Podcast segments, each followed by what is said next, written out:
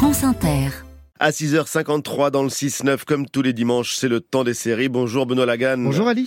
Et ce dimanche, c'est Halloween avant l'heure. Oui, frissonnez Ali. Je vous parle de Revenant ce matin avec, pour commencer, le retour de Chair de poule. Vous vous souvenez de cette série des années 90 C'était l'adaptation d'une collection de romans à succès pour la jeunesse où l'écrivain R.L. Stein s'amusait à revisiter les lieux communs des récits euh, horrifiques, mais à destination des 8-13 ans. Dans chaque épisode, des ados étaient confrontés à un objet ensorcelé, comme un appareil photo diabolique, un masque maléfique ou encore un pantin qui sème la terreur.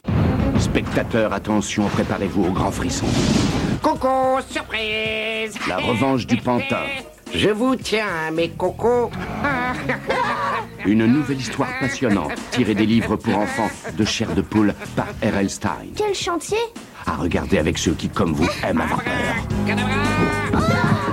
Tu as oublié de dire, s'il te plaît.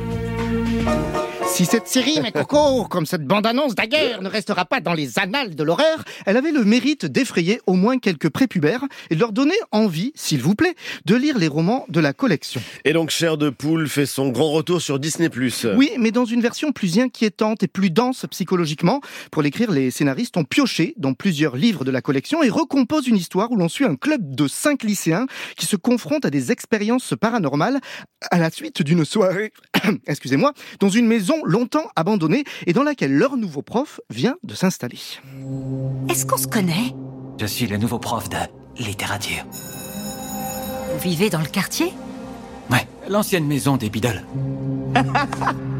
Il paraît qu'elle est hantée. Est-ce que vous avez remarqué des événements inhabituels?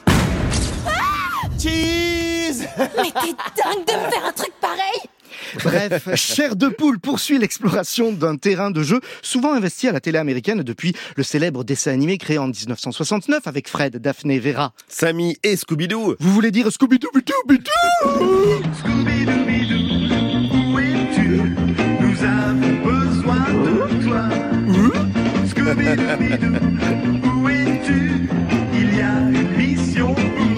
Une véritable institution à laquelle les séries font souvent référence, comme dans Buffy, qui lutte contre les vampires avec son autoproclamé Scooby Gang, ou encore tout récemment dans The Winchesters sur Warner TV, la série dérivée d'une œuvre culte qui a fait les beaux jours d'M6 pendant 15 saisons, Supernatural.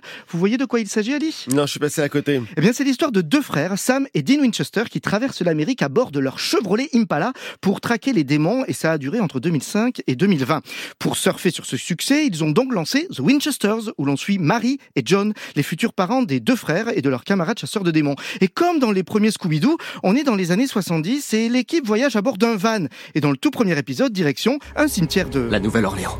La chef de bande, c'est Marie. File-moi tes clés, c'est moi qui conduis. Euh, pour tout te dire, mon van adoré et moi, on n'aime pas trop ta conduite agressive.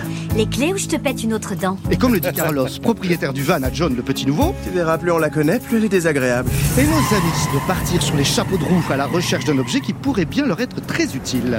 Tu sais comment ouvrir la boîte? Demande Marie, Il faudra déjà qu'on la trouve. lui répond Latika, cerveau de la bande. Sinon, oui. Et dans cette boîte, on y trouve quoi?